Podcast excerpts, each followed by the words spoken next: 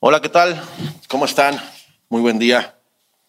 Una vez más agradecidos con el Señor por esta oportunidad ¿no? de alabarle, de agradecerle por estar eh, aquí, respirando, haciendo lo que nos toca hacer, como en este momento darle a Él la gloria, la honra, escuchar su palabra. Primera de Samuel 28:5. Y cuando vio Saúl el campamento de los filisteos, tuvo miedo y se turbó su corazón, se turbó. O sea, ya estaba preocupado. Y yo creo que desde antes, por todo lo que le estaba aconteciendo en ese, en ese momento, ¿no? Eh, y se turbó su corazón en gran manera. Y consultó Saúl a Jehová. ¿A quién, ¿A quién consultó Saúl? Al Señor. Porque su corazón estaba turbado. Y a pesar de su forma eh, de característica que tenía de ser Saúl, pues dice aquí, ¿no? Consultó a Jehová, al Señor. Pero ¿qué dice? Pero el Señor no le respondió, ni por sueño, ni por Urim, ni por profetas. Entonces, ¿qué hizo Saúl? Le dijo a sus, a sus criados, a sus eh, ayudantes, buscadme una mujer que tenga espíritu de adivinación para que yo vaya a ella y por medio de ella, que le consulte, le pregunte. O sea, a ver, a ver, Saúl, hace un momento le estabas preguntando al Señor y de repente, pues como no recibes respuesta o no recibes lo que tú quieres escuchar, pues te volteas hacia el lado extremo opuesto y te vas con una divina y también haces lo mismo. Le preguntas y le consultas. Y sus criados respondieron, he aquí hay una mujer en Endor que tiene espíritu de adivinación. Ok, dijo Saúl, perfecto, pues vamos para allá. Pero antes de ir, ¿qué hizo Saúl? ¿Qué dice aquí? Y se disfrazó Saúl, como que tenía una doble cara, ¿no? O sea, era el rey, sí, pero se disfrazaba para no parecerlo, para que pudiera ser recibido por los adivinos y por los eh, las personas que invocaban eh, a los espíritus y, toda esta parte, ¿no? Y se puso otros vestidos, se disfrazó y se puso otros vestidos. Y se fue con dos hombres y vinieron a aquella mujer de noche. Y él dijo, yo te ruego que me adivines por el espíritu de adivinación y me hagas subir a quien yo te dijere. Y la mujer le dijo, he aquí tú sabes lo que Saúl ha hecho o sea, ella le hablaba a Saúl porque Saúl, como estaba disfrazado, pues no lo identificaba. Y la mujer le dice, he aquí, ¿tú sabes lo que Saúl ha hecho? ¿Cómo ha cortado de la tierra a los evocadores y a los adivinos? ¿Por qué pues pones tropiezo a mi vida para hacerme morir? ¿Y qué le dijo Saúl? No te preocupes, no te va a pasar nada. Entonces Saúl le juró por Jehová, diciendo, vive Jehová, que ningún mal te vendrá por esto. Podemos observar que Saúl aquí, pues primero dice que va con Dios, con Jehová. Y luego, como no recibe lo que espera, y aparte el Señor no le respondió, pues va con el adivino. Su corazón estaba turbado, usaba una doble cara, un disfraz, para aparentar lo que no era y de eso poder sacar ventaja. ¿No? Creo que aquí está claro que él vivía en un constante conflicto, conflicto interno, donde no sabía si ir a izquierda o a derecha, estaba todo confundido. ¿Por qué? Porque su corazón estaba en el Señor, estaba en su, en su pensamiento, en el qué dirán, en la respuesta de una divina para saber qué hacer y cómo derrotar a un ejército. Y pues yo creo que era tanta la, el bandazo que, como vivía David, que de un lado a otro, que llega un momento en que se le hizo como un callo, ¿no? Como una anestesia en su, en su pensamiento, en su corazón. Y esa anestesia, pues, que es una, o sea, una, una anestesia un, es algo que te, que te disminuye la sensibilidad, ¿no? O que te duerme, o que te, este, te pasa a un estado de inconsciencia, pierdes el conocimiento. Estás totalmente anestesiado. Entonces, esa, esa condición de vida que, tenía Saúl, la podemos trasladar hacia nosotros, porque pues, es bien fácil señalar a Saúl, ¿no? Porque yo he escuchado a algunos predicadores y hasta se lamen el bigote para señalar a Saúl. No, que Saúl esto, que Saúl el otro, que Saúl aquello, que... ¿No? Y hasta nosotros. Pero a ver, tenemos un poquito, no de Saúl, pero vamos a proyectarlo a nuestra vida. ¿Cómo nos, cómo nos disfrazamos nosotros? Saúl se quitaba el atuendo de rey, se ponía el atuendo de cualquier persona para que lo pudiera recibir la divina. ¿Cómo, ¿Cómo te disfrazas, hermano? ¿Cuál es tu disfraz? No, pues yo de bondad y de aquí en la iglesia. O de, o de, o de buena onda, ¿no? Con los cuates. O de apoyo y misericordia y sonando trompeta para que nos vean. Para sentir o tener una falsa eh, humildad, ¿no? No sé, piensa en tu disfraz. ¿Qué disfraz usas? Hoy, hoy eres uno, después te disfrazas y mañana eres otro. Y bueno, ¿qué esperar al mañana, en el momento? En tu personalidad, en tu pensamiento. Entonces, Saúl, anestesiado, yo así lo veo, estaba con, tantas, con tanto conflicto interno que ya no se da cuenta y vivía en un constante ir y venir en su pensamiento, en su conducta, en las órdenes que daba. Y estaba en un doble ánimo, ¿no? Un día invoco al Señor, otro día le digo a los criados que vayan por una divina para que yo le pregunte. Un día soy el rey y en un momento me, me pongo mi disfraz para aparentar ser otra persona. Y bueno, este, este doble ánimo de Saúl, me atrevo a decir que era gran parte por lo cual él termina como termina. Y delante de Dios, Dios lo fue alejando, lo fue alejando, lo fue haciendo, pues no, no era agradable lo que él hacía delante de Dios. Y para el Señor, pues no es de que, ay, no, no pasa nada, ahorita rápido, Diosito me perdona, ¿verdad? No. Trae sus consecuencias. Y Saúl las, tuvo que vivir, pero a ver, saben lo que es el doble ánimo, ¿no? Porque lo hemos escuchado y está el versículo del doble ánimo, de la inconstancia, sí. Pero vamos a ver por qué viene toda esta parte. El, doble ánimo, como lo dice en Santiago 1.8, por favor. ¿Sí están usando su Biblia o no? o, no la encontraron. No, ¿verdad? Bueno. Aquí está la proyección, mira, ah, qué padre se ve. El hombre del doble ánimo es como inconstante en todos, en algunos de sus caminos. Ah, no, ¿verdad? Dice, en todos, en todos sus caminos. Es una característica principal de una persona de doble ánimo. Saúl pedía ayuda al Señor, pero como no lo recibía, se volteaba y decía, no, ya con la divina es más rápido. Inconstante en su búsqueda con el Señor. Él tenía que tener la apariencia, el comportamiento de un rey, y cuando tenía que ir con la divina, contra su propio decreto, se vestía de, no rey, iba, ¿no? A hacer lo que tenía que hacer a escondidas. Inconstante en otro de sus caminos. Y bueno, esta persona de doble ánimo está totalmente inquieta todo el tiempo. No hay una paz. No existe la paz en su interior, en su, en su mente. Les aseguro que no pueden ni dormir. ¿Por qué? Porque dicen confiar en el Señor, pero estoy preocupado por todo. Y preocupado porque ni siquiera ocupado, ¿verdad? Como si la preocupación nos fuera a, solucionar más rápido el problema. Tus pensamientos, tus emociones, tu conducta, tus acciones, están partidas, están divididas.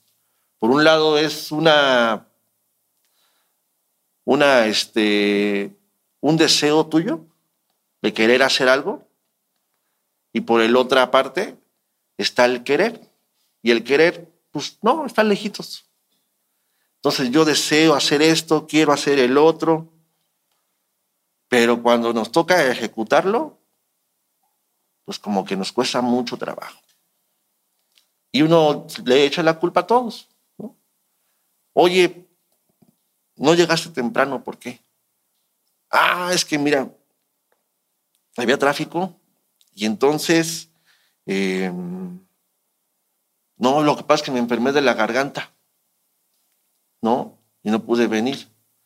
Ah, ¿y por qué? Es que me quedé sin gas y entonces me tuve que bañar con agua fría. O sea, toda una historia cuando pues el, el accionar y lo que tienes que hacer es clarito. Entiendo que hay veces que vas aprendiendo a ejecutar las cosas, pero cuando ya tienes un tiempo, una expertise, una experiencia, pues ya es cuestión solo de, voluntad, de hacerlo. Además, el Señor nos muestra muy, en su palabra muy claro, cómo tenemos que comportarnos. No es algo que tengamos que descubrir ni que inventar. Solo es escuchar, poner por obra y esforzarnos, porque perfectos, pues no. Ya la primera tal vez no nos sale pero el esfuerzo y la constancia hace que se vaya perfeccionando la, la, la acción para que dé un buen fruto.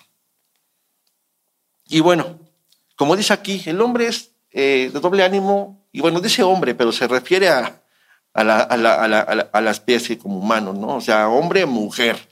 Porque aquí dirán las hermanas, ay, si estos hombres, ¿verdad? De doble ánimo, ¿cómo, cómo son inconstantes? No, también aplica para, para las mujeres, ¿no? Entonces, también hombre o mujer de doble ánimo es inconstante en todos sus caminos. Pero ¿cuáles caminos, hermano? Ah, pues mira, en el trabajo, con tu familia, en la educación con tus hijos, en tu relación con tu pareja, en la relación que tengas en tu trabajo, en tu escuela, lo que estudies, eh, quieres aprender, mira, aquí veo muchos músicos muy talentosos, ¿verdad? Pero hay algunos que no, tengo ganas de aprender, hermana, y no, sí, mira, es que vi un video y ya, quiero ser músico, ¿no? Viene una clase, luego a la siguiente pues no llega o llega tarde, luego le dejan practicar y no, o ensayar y no ensaya, pero viene con todas las ganas, pero pues no se ven en el, en las notas, ¿verdad? No se ven reflejadas en lo que te tocaba tocar. Entonces dime, no, es que lo que pasa es que la maestra de música no, no sabe enseñar. Porque, ¿Por qué? Ah, pues porque nos pone a tocar. Ah, porque nos deja tarea. Ah. O sea, yo leí, hermano, que para poder desarrollar algo, lo que sea, bien, tiene que acumularse al menos 10.000 horas de práctica. Si alguien es matemático y me puede ayudar con la conversión en días, se lo agradeceré. Porque yo lo puedo hacer aquí rápido, pero tengo que seguir leyendo. Ahora, ¿qué causa este doble ánimo? Porque, pues miren, siempre nos hablan del doble ánimo, ¿no? Y se, traduce en lo que les acabo de decir, en que empiezo algo y no lo termino. ¿Ok? Es, digamos, el concepto general que tenemos del doble ánimo. Pero espérense, porque hay una profundidad interesante en, esto. ¿Cuál es la causa del doble ánimo? ¿Qué es lo que produce que seamos así? Miren, una, una, una de las causas es la incredulidad. Esa, esa, esa duda natural que existe en el ser humano, de que hasta no ver, no creer, ¿no? Hasta no meter mi dedo en la llaga, en la herida. ¿Por qué? Porque quiero palparlo, quiero verlo, quiero sentirlo, para poder creer, como si fuera un método científico de comprobación y prueba y error y, ¿no? Es algo natural que tenemos en, en nuestro pensamiento. Y esta incredulidad, dice en Santiago 1.6, por favor, dice, pero pida con fe, no dudando nada, porque el que duda es semejante a la onda del mar, que es arrastrada por el viento y echada, ¿para dónde, hermanos? De una parte a otra. Así, como decimos, puro bandazo, ¿no? De aquí para allá. Y así está todo el tiempo. Y puede ser infinito, ¿eh? porque no hay como que de, repente, ¿saben qué? Vamos a parar el oleaje porque vamos a... No, las olas son todo el tiempo, todo el tiempo. Y así es. Estamos echados de un lugar hacia otro. Estamos con un pensamiento dividido. Dudamos todo el tiempo. Dudamos. El Señor nos dice, a ver, Lalo, hermanos, si hacemos A, B, C, ya escuchamos la palabra, los frutos, tal cosa, las enseñanzas, 400, 416 días, gracias, 34 meses, son aproximadamente tres añitos. Si se tienen que acumular para poder, imagínense a, Messi con ese nivel, pues lleva, no sé, tal vez más de tres años jugando, claro que sí, ¿no? Pero bueno, nada más era un dato, gracias. Regresamos. Seguía que la duda, la incredulidad, es algo que nos hace no estar este, alineados con, con el Señor, como Saúl. O sea, pues no que le creías a Dios y apenas abres los ojos y como no recibiste respuesta, te vas con la divina, ¿no? Y aquí está lo mismo. O sea, a ver, Saúl entonces creía o no creía en el Señor. Yo creo que no. Porque de creerle tal vez pudo entender que el Señor estaba irritado con él y que tenía que, responsabilizarse de su falta y absorber la, la, consecuencia. Y que en el tiempo, con el arrepentimiento, podía haber cambiado su situación. Pero ¿qué dijo? Ah, bueno, si no me hace caso Dios, voy a buscar mis propios medios. Otra, otra cosa que nos mete en el doble ánimo, hermanos.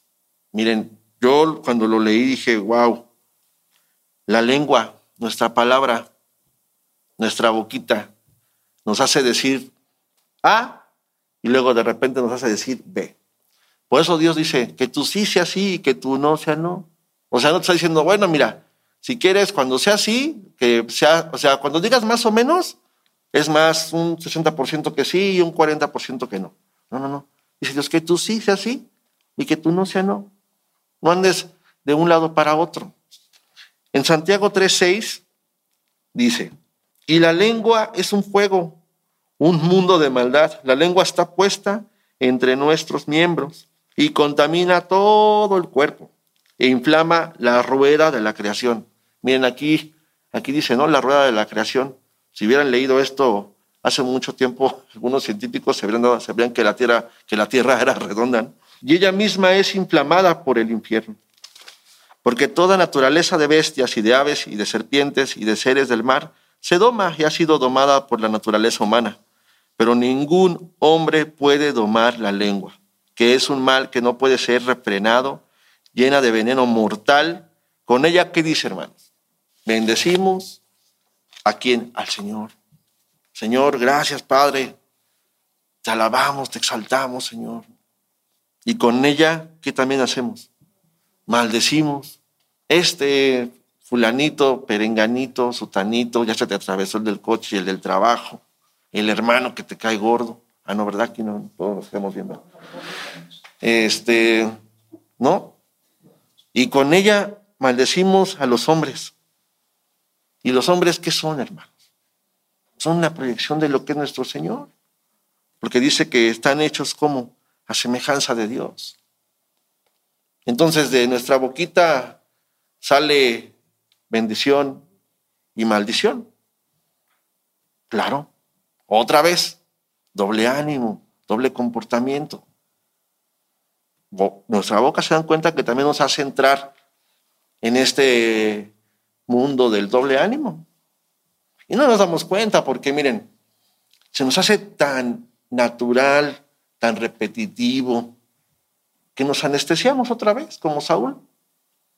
Y ahorita estás hablando del Señor, oh sí, Padre, te alabo y te bendigo, ¿no? Y ya te subes al carro y al primer prójimo que, que tiene una habilidad diferente en el manejo, se te cruza, se te mete, y creo que le hace recordarle todo su árbol genealógico, hermano. Entonces, pues No que estábamos de uno lado a otro. Ah, pero como es algo normal.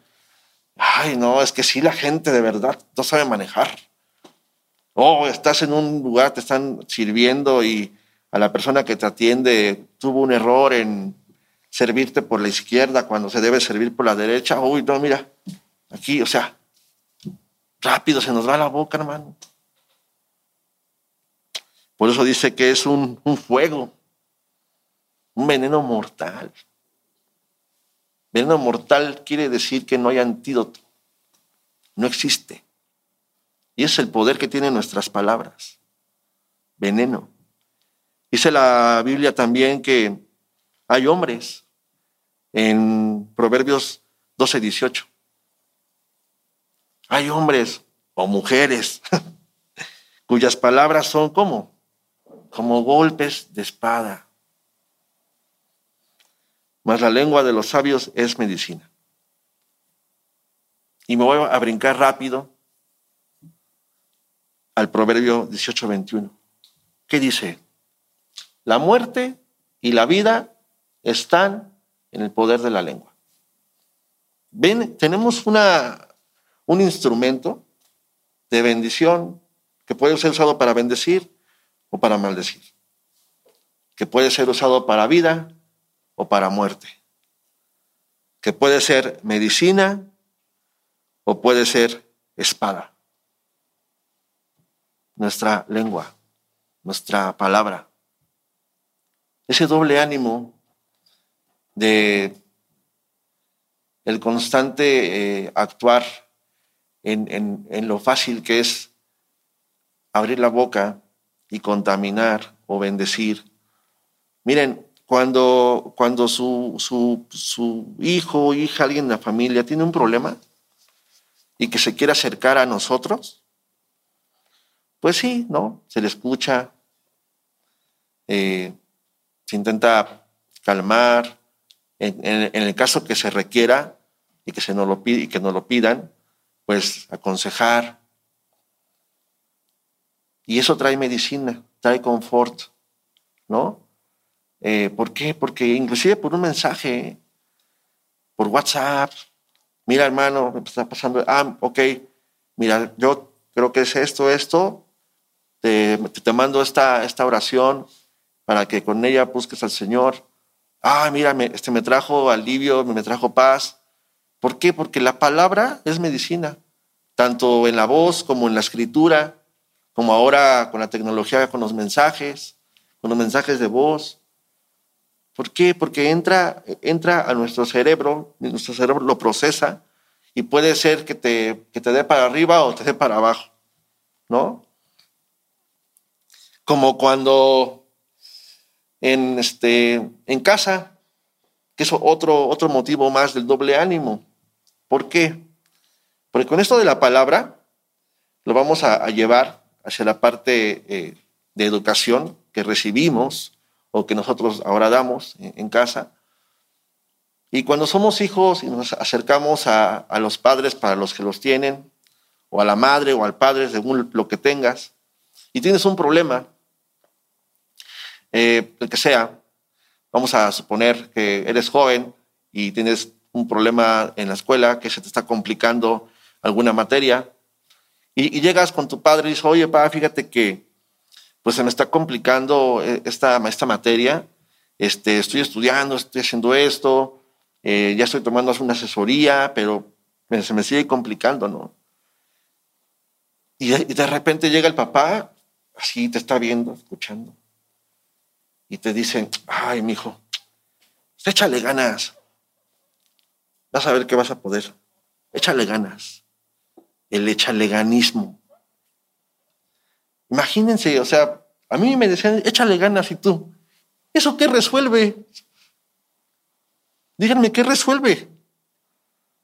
A lo mejor tú como papá no vas a tener la habilidad o el skill para, para ayudar en una en una derivada o en una integral de matemáticas, pero puedes eh, ayudarlo a, que tu hijo lo reciba por otro lado con otro profesor, o tal vez ahora con tantos videos, ya tienes opción de decirle, mira, encontré este canal y, buscar canales donde te estén enseñando, o sea, que, que, le, que, le, que le ayudes, ¿no? Entonces, ¿el hijo qué hace? Primero, le anulas la emoción. Es una forma de anular la emoción del chamaco. ¿Por qué? Porque él viene preocupado. Así como a los adultos nos preocupa qué servir en la mesa, qué llevar de sustento, cómo pagar la colegiatura, la casa, todo, para los jóvenes es de igual angustia el tema de su estudio. Y que te digan, ah, no te preocupes, échale ganas. Pues de entrada, para la próxima, voy a ver si regreso a preguntarle a mi papá. Mejor voy con perenganito, con sultanito. ¿No? Y en segundo, pues tal vez el chamaco no pasa, reprueba. Y como, no, como reprueba, no pasa el semestre. Como no pasa el semestre, no acaba la carrera. Y empieza a recibir esa educación de que no pasa nada si no terminas, de que no pasa nada si no acabas. Porque miren, no, no tanto es, es la calificación o acabar, no. Es, una, es un perfil, es una personalidad. Que cuando ya eres adulto, te pasa lo mismo. Estás en el trabajo, tienes que hacer un proyecto y estás bien entusiasmado, pero no acabas. Ah, pero quieres ascensos. Estás este, haciendo mantenimiento en tu casa, que aquí ya se le hizo la humedad y voy a, a resanar. Y, llegas con tus materiales, los pones a sacar, preparas y de repente te acuerdas que la mosca voló y dejas ahí, ya de adulto, ¿no? O acordaste en, mejorar tu condición física y quieres hacer ejercicio. Primer día, bien. Segundo día, uy, hasta corrí un poquito más. Tercer día, no, ya. Vámonos, de adulto. Ahora vamos más lejos. Em, tienes a, tu familia y tienes un problema, el que sea. Y en lugar de enfrentarlo y darle la cara, ¿qué haces? Das la espalda, la media vuelta y te vas. Como cuando empezabas tu carrera y no terminabas. Como cuando te ponían a hacer una, una tarea en casa y si no terminabas no había problema. Como cuando te ponías a leer un libro y leías las cinco primeras hojas y no terminabas. Así en tu relación, en tu matrimonio, tienes un problema, te volteas y te vas. No es que el tema de doble ánimo sea inconstante en lo que hago, no, es inconstante en la vida, en todo, a todo nivel, desde el barrer un piso hasta la edificación de un hogar. Es lo mismo. Tal vez el tamaño Sí es diferente, pero es lo mismo. Ahora, también hay una razón importante por la cual somos de doble ánimo. El ser humano, así como tiene en su naturaleza el no creer, el hasta no ver, no creer, también tiene el olvidar. Y esto lo sabía David, porque hoy ya pues, está el estudio, los psicólogos, la parte médica, y hay una tendencia en nuestro cerebro a olvidar, como cuando dejas de practicar algo y después de un tiempo pues, te cuesta trabajo o no te acuerdas. Es algo normal. Entonces, el ser humano tiene esa tendencia a, olvidar. Pero pues David lo sabía. Y dice en Salmo 103.1, bendice alma mía a Jehová y bendiga todo mi ser su santo nombre. Bendice alma mía a Jehová ¿Y qué dice? Y no olvides, no olvides. ¿Por qué David se decía a sí mismo? Alma mía, bendice a Jehová. Y lo repite. Alma mía, bendice a Jehová. Y no olvides. ¿Por qué? Porque tenemos la tendencia a olvidar. Y ese olvido trae algo a nuestra vida que miren, el olvido natural cuando dejas de hacer algo y a lo mejor dices, ay, ¿cómo era aquí? ah, ya me acordé, ¿no? Y te vuelves a meter y otra vez las conexiones neuronales ejercen más fuerza y te, te viene el recuerdo, ¿no? Y listo. Pero se nos olvida Dice, alma mía, bendice al Señor y no olvides ninguno de sus beneficios. ¿Por qué? Porque hoy estamos angustiados por algo. Señor, por favor, sé propicio. Y el Señor dice, ok, ten. Y así, constante en el tiempo, nuestra vida. Pero esos beneficios que recibimos de Dios se nos olvidan. Entonces, a ver, cuando tienes un problema, pedías al Señor. Y de repente dices, no, ¿sabes qué? Yo creo que mejor voy con, no con la divina como Saúl, pero me refiero a mis recursos, a lo que yo creo, al compadre, al amigo, al, al, este, al padrino del trabajo, ¿no? Al sponsor. Pero, ¿y el Señor? Y aquí hay una, hay una palabra que, que, me, que me vino a la mente hace unos minutos. Es la procrastinación. Y, me gustaría eh, que la pudiéramos proyectar, gracias. Dice, la procrastinación es la acción o hábito.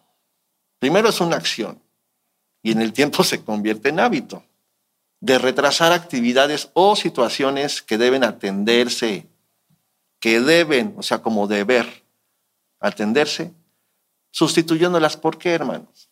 por situaciones irrelevantes o agradables. Es decir, em, yo tengo que eh, hacer tal actividad, ¿no? Por ejemplo, hablábamos de la Biblia, ¿no? Por eso les dije, vayan por su Biblia. Porque hasta tenemos una Biblia en un año, ¿verdad? Aquí, ah, no, no la traje, pero es una Biblia que cada día del año tiene cierta cantidad de versículos tomado del Antiguo y del Nuevo Testamento, de Salmos y de Proverbios. Y te hacen una lectura de aproximadamente 15 minutos. 15 minutos. ¿No? Y trae la fecha, hermano. Por ejemplo, hoy, hoy que es 19, 19 de noviembre. Mañana trae 20 y trae su, su lectura. Ay, no, qué padre, vamos a leer nuestra Biblia de un año, ¿no? Y de repente le pones el separador donde te quedaste, 19 de septiembre, de noviembre. Y luego cuando dices, ah, mi Biblia es de un año, la vuelves a abrir y ya casi le da la vuelta al 2024, hermano. Y está donde mismo. Estamos procrastinando hasta la lectura y la búsqueda del Señor. Y luego, como Saúl, Señor, háblame, dime qué hacer. Pues aquí está, hermano. Dios nos dice, aquí está mi palabra. Pero pues la dejamos a un ladito. Queremos bajar de peso o subir de peso según el, el, caso, por salud, ¿no? Y bueno, también si lo haces por apariencia se vale, pero cuidándonos nuestros niveles, que todo esté en óptimas condiciones, ¿no? Empezamos con el ejercicio, nada. Queremos ahorrar, Decimos, ah, ya pongo mis mil pesitos aquí, mis cien pesitos, y ya llevo dos, tres, y de repente, ¡pum!, se pierde. Queremos hacer algún tratamiento. ¿Por qué? Porque por nuestra salud nos mandan, mira, tienes que cuidarte tal nivel, de tal situación, te mando este medicamento, te lo tienes que tomar a tal hora, a tales días. Ay, sí, sí, sí, sí. Me lo tomo, ¿no? ay, me voy a poner muy bien. Dos, tres días, dejas el tratamiento. Y luego, Señor, sáname porque mira, ¿no? O sea, como si fuera culpa del Señor. El Señor te dio los medios y los recursos para que fueras un médico y no lo hiciste. Y bueno, todo esto es una, es una, es una forma de, de ver cómo el olvido nos lleva a la procrastinación, a dejar las cosas que, que son más importantes por lo que nos gusta, ¿no? A lo mejor a veces no nos gusta hacer tal cosa, pero es importante. Por ejemplo, huele a gas, ¿no? Ay, sí, sí, huele. A lo mejor, pues, no eres plomero o no sabes de plomería, pero creo que podemos checar si hay una fuga con poquito jabón. Ah, pero no, como no le sé, pues no. Ahorita, ahorita, así, abre la ventana mejor. Este, y de repente pasa algo y por no hacerlo, lo que tenemos que hacer ocurren otro tipo de problemas que después son muchísimo más grandes que el original.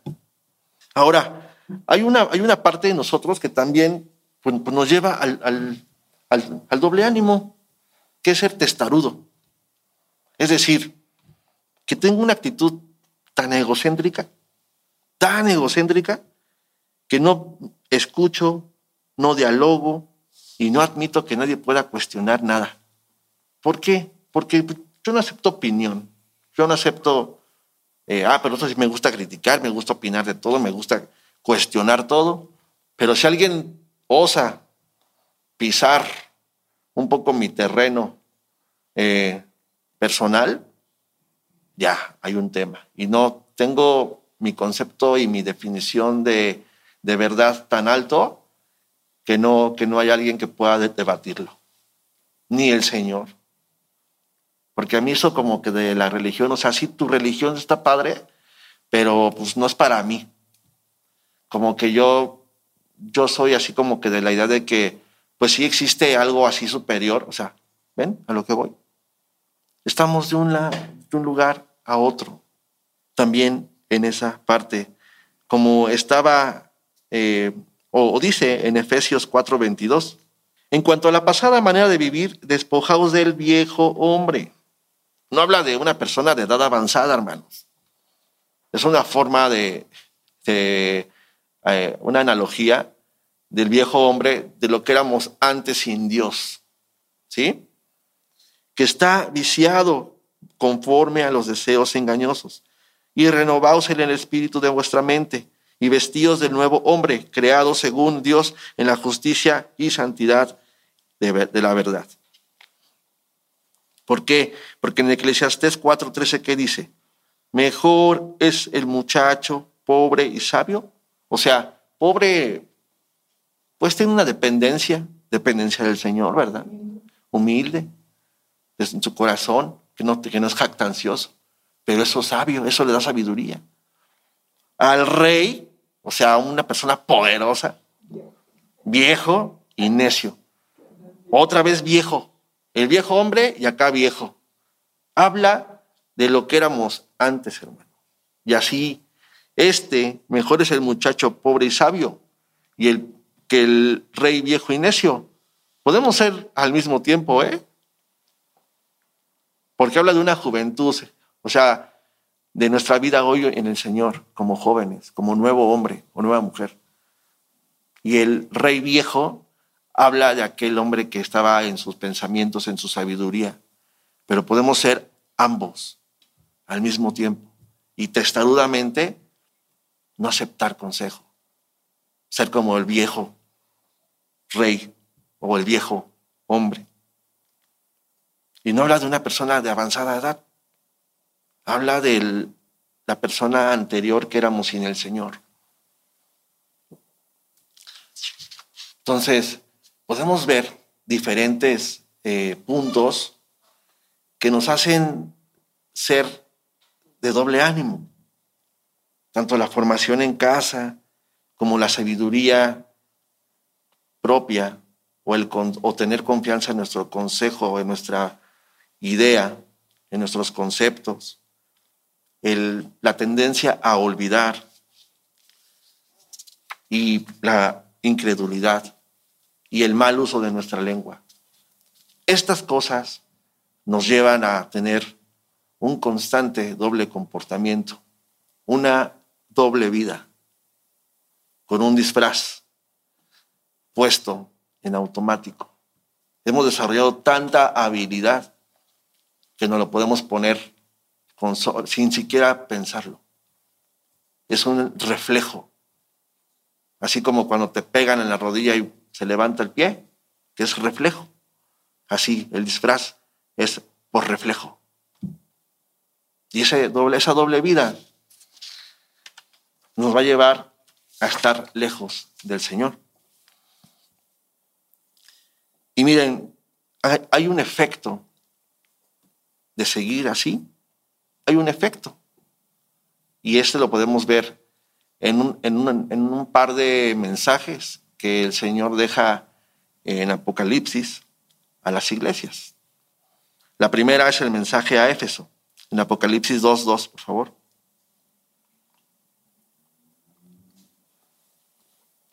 Ok. Dice, yo conozco tus obras y tu arduo, arduo trabajo y paciencia, y que no puedes soportar a los malos, y has probado a los que se dicen ser apóstoles y no lo son, y los has hallado mentirosos, y has sufrido, y has tenido paciencia, y has trabajado, miren, le está reconociendo todo el Señor, ¿no? Has trabajado arduamente por amor de mi nombre, y no has desmayado, pero tengo algo contra ti, que has dejado tu primer amor. Recuerda de dónde has caído y arrepiéntete y a las primeras obras, pues si no vendré pronto a ti y quitaré tu candelero de su lugar y no te si no te hubieras arrepentido. A ver, ¿cómo? Pues sí, le está dando un mensaje a una, a una iglesia, pero esta palabra también habla de que, pues por un lado estamos haciendo todo bien, según aquí el Señor está reconociendo el arduo trabajo, la paciencia, eh, que has sufrido, has tenido paciencia, has trabajado arduamente por amor. Todo eso está bien padre aquí, pero te has olvidado de lo importante, que soy yo, dice el Señor tu primer amor. Porque todo esto es metal que resuena y nada más. ¿Por qué? Porque aquí está el Señor y aquí está tu trabajo, tus acciones, lo bueno, la buena persona que eres. Pero como somos de doble ánimo, dice Señor, te has olvidado de tu primer amor, de ese ánimo principal que debemos tener por encima de todo lo bueno que podamos hacer. Y en el segundo mensaje a la Odisea, en Apocalipsis 2.14, le dice, y escribe al ángel de la iglesia de la Odisea, he aquí el amén, el testigo fiel y verdadero, el principio de la creación de Dios dice esto. Yo conozco tus obras, claro, Claro que las conoce. Se las acaba de mencionar una por una a la otra iglesia, ¿verdad? Yo conozco tus obras, pero ¿qué? Que ni eres frío ni caliente. ¿Por qué? Porque eres de doble ánimo. Eres ni frío ni caliente. Doble ánimo.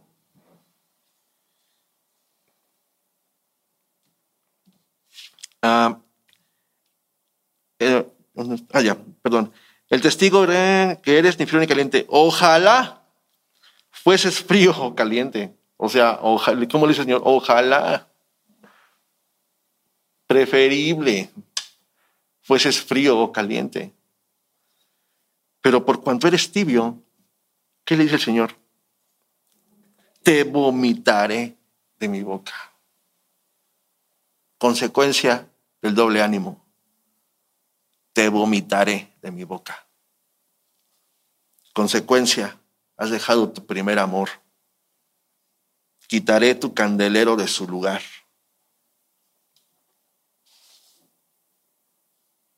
Ah, no. Vamos a ver cómo terminó Saulito. Primera de Samuel 28, 16. Entonces Samuel dijo, ¿Y para qué me preguntas a mí si Jehová se ha apartado de ti y es tu enemigo? Jehová es tu enemigo. Jehová te ha hecho como dijo por medio de mí, pues Jehová ha quitado el reino de tu mano. Jehová lo vomitó. Jehová le apagó su candelero, le quitó el reino. ¿Y a, quién se lo dio? A su compañero, aquí dice, a tu compañero David. ¿Por qué? Ay, Saúl, no obedeciste la voz de Jehová, ni cumpliste el ardor de su ira contra Malek. O sea, no cumplió la orden que Dios le daba. Y por eso Jehová te ha hecho esto hoy. Hermanos, yo lo veo complicado. Porque aquí no se trata de que, ay, no, sí, Lalo, este es un tema de carácter. Yo ya le voy a echar más ganas, ¿verdad? Para ya no ser de doble ánimo.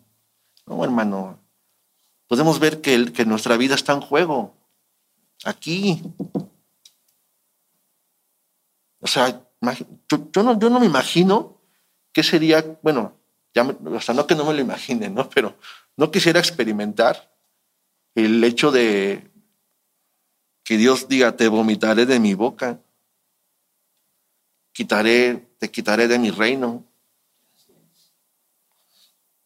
O sea, ya, vimos que ocurre porque a Saúl le pasó. Aquí está. A Saúl le pasó. ¿Qué estamos, o sea, que queremos ver a ver si es cierto que pasa? A ver, vamos a ver. No. ¿Para qué quieren este, experimentarlo propiamente? Si aquí está escrito, hermano, por eso el Señor nos lo deja de ejemplo, para que nos ahorremos la, la vuelta. Mejor aquí está. Ahora, ¿por qué nos conviene mantenernos de un solo ánimo en nuestra vida? Miren, ¿se acuerdan del versículo donde está el Señor en la barca y empieza la tormenta? Es en eh, Mateo 8:23. Entrando él en la barca, sus discípulos le siguieron. Y aquí que se levantó en el mar una tempestad tan grande que las olas cubrían la barca. Pero ¿qué dice? Pero el Señor dormía. Yo imagino que estaba así como que recargadito así. Hasta lo mecía la ola, ¿no? Así. Pero estaba dormido. Y vinieron sus discípulos y le despertaron diciendo, Señor, sálvanos, que perecemos. Y él les dijo, ¿por qué temes? ¿Por qué temen, hombres de poca fe? Entonces levantándose, reprendió a los vientos y al mar y se hizo grande bonanza. ¿Cuántas veces nos dicen, no, hermano, no, no, no, no hagas eso porque si no tienes paz no es de Dios? Ay, ahora sí vienen espirituales. De verdad, si no, no, no, no, no. Si no, si no tienes paz, no es de Dios. ¿Y cómo sabes que esa paz que crees sentir viene de Dios? Para poder decir que eso que tienes que hacer o no es de Dios. Imagínate que el Señor le dice a los discípulos, no, no, discípulos, si no hay paz en su barca, esto no es de que vayamos. Y les viene la tormenta. El pensamiento primario sería, no, este, hermanos, este, discípulos, ¿no? Yo creo que no.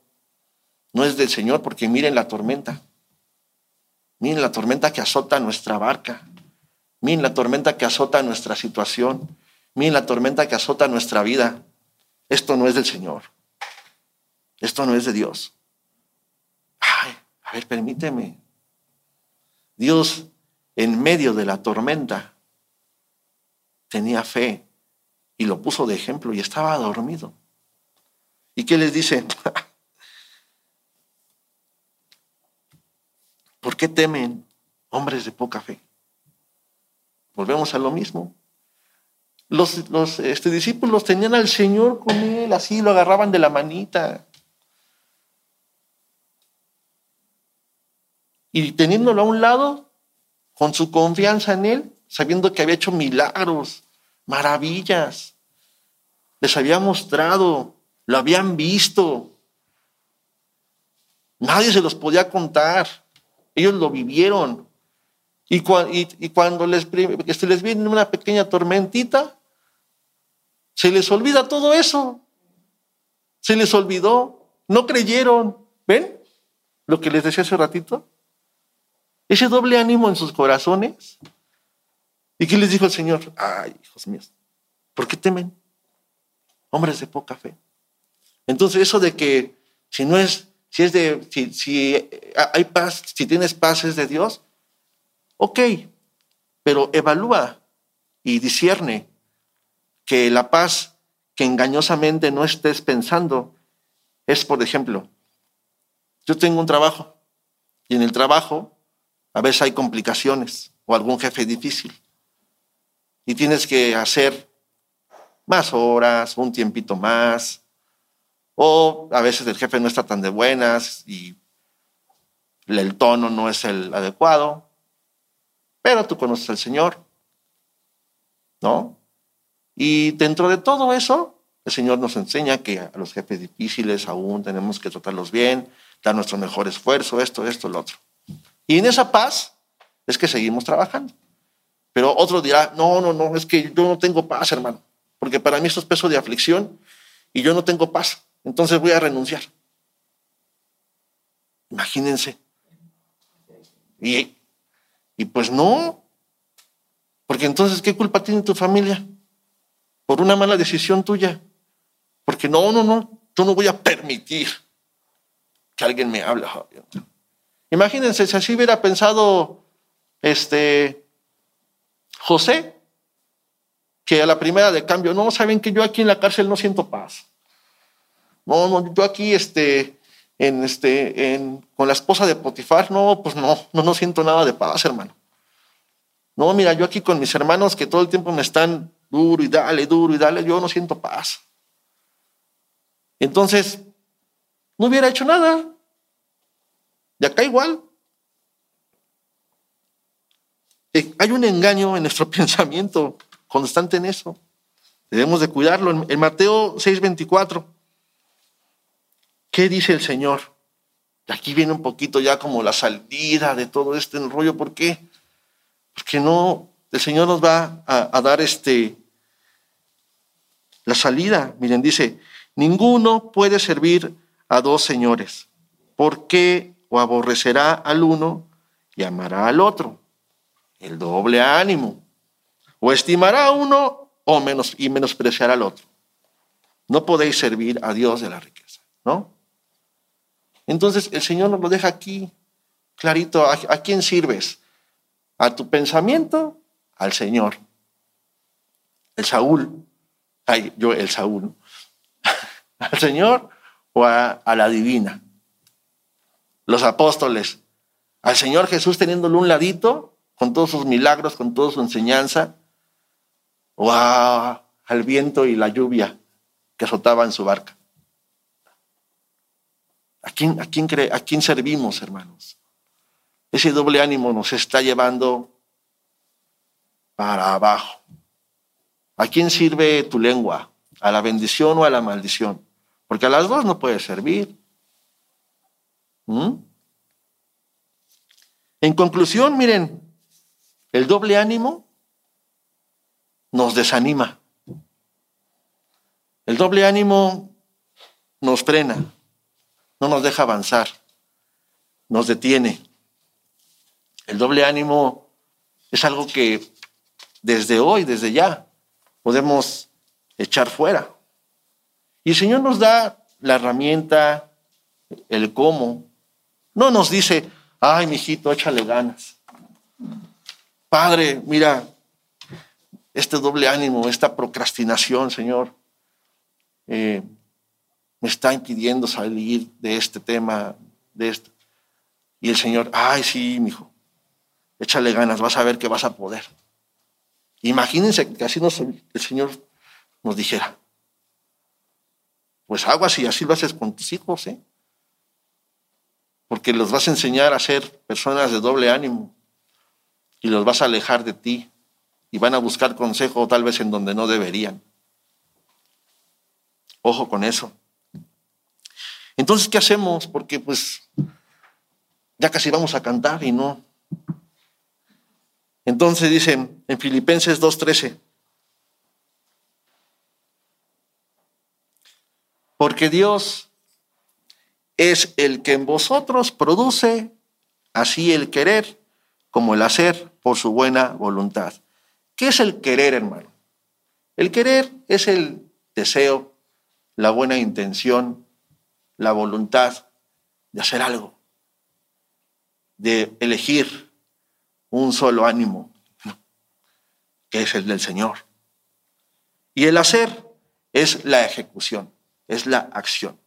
Y Dios produce esas dos cosas en nosotros. Dios produce esas dos cosas en nosotros y cuando se junta el querer y el hacer, juntos. Se llama poder. Es el poder de Dios en nuestra vida. El querer más el hacer junto es poder. Y es el poder de Dios. Porque Él lo produce en nosotros y se llama Jesucristo. Por eso todo lo podemos en Cristo. Todo. Y es el poder que hoy quisiera que hicieras un breve pero profundo análisis a ti mismo, que con esa velocidad con el que nos ponemos el disfraz de la doble vida, fueras hacia adentro y, y vieras qué te está llevando ese doble ánimo.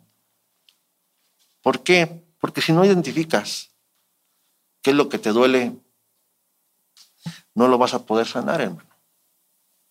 Y el poder del Señor difícilmente va a estar en ti, porque o te va a fallar el querer o te va a fallar el hacer. ¿Vale? En 1 Corintios 15, 58, ¿qué nos dice el Señor? Así que, hermanos míos, estad firmes y constantes.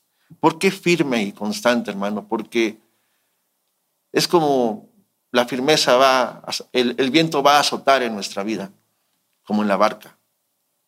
Pero tenemos que estar firmes, no suavecitos, endebles, que cualquier vientito nos tumbe, para continuar en el ánimo del Señor. Constantes, creciendo en la obra del Señor, sabiendo que vuestro trabajo en el Señor no es en vano. Miren, cuando, perdón, cuando el, Señor conoce nuestro corazón y ante Él estamos desnudos, hermanos. No se trata de que de un momento a otro tu vida sea genial y espectacular pero es ir paso a paso, de momento en momento, hasta que la luz de la aurora del Señor brille en tu vida y el día sea perfecto. Y el Señor va viendo ese esfuerzo por mantenerte en, un solo ánimo. Perfecto. Miren, si estás bien perfecto, pues felicidades, hermano, ¿no? Seguramente te equivocaste una vez, cuando creíste estar equivocado, ¿verdad? Y finalmente, en Santiago 4.8, ¿qué dice? Acercaos a Dios y Él se acercará a vosotros. Pecadores. Ah, tú no, hermano, el, el que dijo que está bien, tú no, esta palabra no es para ti. Pecadores, limpiad las manos. Y vosotros, los de doble ánimo, ¿qué dice? Purificad vuestros corazones. ¿Qué es purificar, hermano? Quitar una cosa que es mala, extraña o inútil en nuestra vida. Vos te digo, ve a esa profundidad de tu pensamiento y purifica tu corazón. Eso es lo que Dios nos dice en Santiago 4.8. Para los doble ánimo, purificad vuestro corazón. No queremos o queremos ser vomitados, hermano. Queremos que nos quiten del reino de la salvación. El doble ánimo no es solo empezar a barrer y dejar de barrer. El doble ánimo es tener una doble vida, una doble moral servir a Dios o servir al mundo, tener tu concepto o el concepto de Dios en tu vida. Y adicional a todo lo que ya hablamos. Es una consecuencia para bien para ti en tu relación con Dios y en tu vida personal. Te va a traer un fruto de, paz, la paz que proviene de Dios, no la paz de la que habla el mundo. Que si tienes paz es de, no es cierto, escudriña si la paz que tienes no, es, la paz de Dios, no, no la paz de que te sientas cómodo. Pues yo no quiero ser vomitado, hermano. Pero... Y para esto eh, hay, una, hay una oración que quiero hacer, pero primero quisiera que, que cantáramos. Hay una canción que, que nos muestra que el Señor no deja las cosas a medias. Lo que Él empieza, lo termina. Y esa creación y esa obra que Él ha empezado en nosotros, la va a terminar. Padre, reconocemos ante ti, Señor, que hemos construido un muro que divide nuestra voluntad, Señor. Por un lado, tratamos de servirte a ti y por el otro servimos a las cosas que son del mundo, aquellas que no nos llevan a ti, sino por el contrario nos alejan. No queremos, Señor, ser vomitados ni desechados por ti. Que como a Saúl le fue quitado el reino, tú nos quites de tu reino de salvación, Señor. Por eso, Padre, que en este día, Señor, te pedimos perdón. Porque nos hemos olvidado de nuestro primer amor, que eres tú, Señor. Caminando en este doble ánimo, yendo como ola de mar de un lado hacia otro. A causa de la duda, Señor, del fruto de nuestra lengua, de la incredulidad, del olvido, de la sabiduría, de nuestra propia opinión, Señor. Hemos caminado en doble ánimo y en un servido a dos señores, Señor. Y no queremos ser desechados por ti, Padre. Por lo tanto, Señor, te pedimos que nos fortalezcas para tomar un ánimo nuevo, Señor, y estar siempre constantes en tu camino, Señor. Seguir adelante y terminar aquello que comenzamos desde la obra más sencilla, Señor, hasta el fruto más complicado y grande, Señor. Que lo que iniciemos lo terminemos, Padre. A no claudicar en medio del camino, Señor. A no tomar la mano en el arado y mirar atrás, Señor. Te pedimos, Señor, en el nombre de Jesucristo, que nos des fortaleza, Señor que pongas en nosotros el querer como el hacer por tu buena voluntad, Señor. Y gracias, Padre, porque la obra que tú iniciaste en nosotros, la terminaste y la terminarás. En el nombre de Jesucristo, amén.